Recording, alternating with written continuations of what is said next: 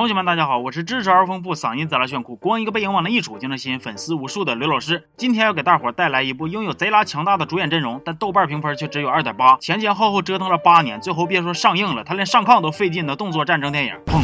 不对，大轰炸。故事背景是这样子的：话说，一九三七年抗日战争爆发，在这个危急存亡之际，国民政府宣布要迁都重庆，于是日军就开始对重庆以及周边地区实施了六年多的无差别轰炸。为了保家卫国，我们的飞行员就开始跟日本空军各种硬磕。电影刚一开始就是一场空战大戏，叮了咣啷就是轰啊炸呀，其特效之寒酸，画面之随意，具体我得怎么跟你们形容呢？真好。反正，在片子轰了五分钟左右的时候，我就开始打哈欠，然后我一个哈欠都还没打完呢，范冰冰。冰扮演的小学老师就杀青了，然后紧接着谢霆锋扮演的空军嗝屁了，刘烨饰演的男一号也重伤了，这干哈呀？主演们都这么着急吗？然后幸存的战士们要为这些牺牲的战友举办悼念仪式。接着镜头一转，回到刘烨这边，他不是重伤了吗？也没法再上天了，领导就安排他去护送一辆装着重要物资的卡车到重庆，卡车司机还正好就是刘烨的老乡，这不是巧了吗？这不是？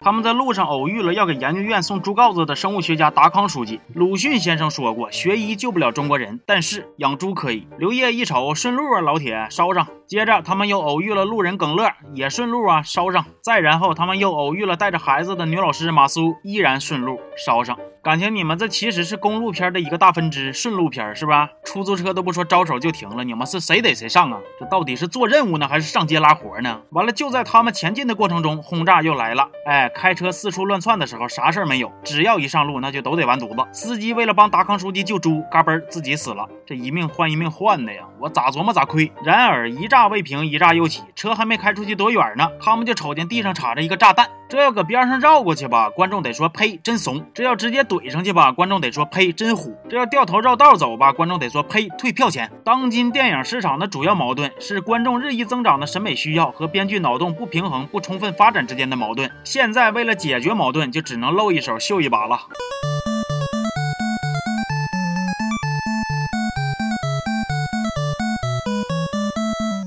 画面转回到空军基地，由宋承宪扮演的空军不听指挥的劝阻，非要跟敌人硬刚，然后被人打得稀里哗啦的，最后重伤坠机，恰好又被路过的刘烨给捡着了。你看他上哪说理去啊？此时不知道又从哪嘎钻出来一个由张钧甯扮演的战地女记者，二话不说就开始照顾宋承宪，然后一来二去的，他们就有感情了，就喜欢呐，就爱呀，拦都拦不住啊。完了，画面再一转，这俩人直接就回到空军基地了。哎呦我去了，你俩这是开闪现回去的啊？宋承宪前脚泡完妞，后脚又聊着起陈伟霆了，俩。俩人因为争夺新式战机的使用权而大打出手。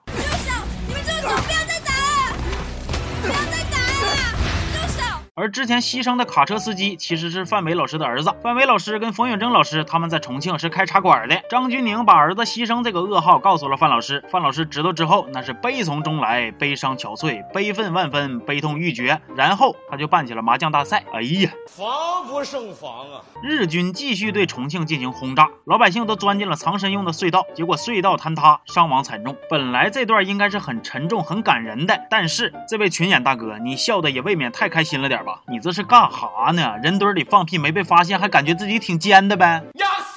再说回刘烨这边哈，他走了一路，终于发现了耿乐的真实身份，其实是日本间谍。本来他已经把耿乐给踢下桥了，但是没想到一扭头，耿乐又啥事没有的回来了，甚至还有多余的时间在卡车底下安个炸弹。哎呦我去了，感情你们这部片子除了刘烨就没有人是按照物理常识移动的了，是吧？后来刘烨跟马苏联手把耿乐给干掉了，炸弹也成功拆除了，俩人也决定要结婚了。不用意外，在这部片子的每一段感情来的都是如此突然。但是你们以为电影演到这儿就是尴尬和窒息的极限了吗？都。都给我坐下，高潮还没看呢，你们就想跑？给我老实坐着看完了。宋承宪驾驶的战机即将坠毁，刘烨见着之后立即开启了卡车，在底下呜呜呜呜一顿追呀！这种惊为天人的操作，可能是把宋承宪的队友们都给惊着了。大伙也不知道为啥就能齐刷刷的都给他跪下了。没错，就聚一块堆站一排，咔就跪下了。我快去你！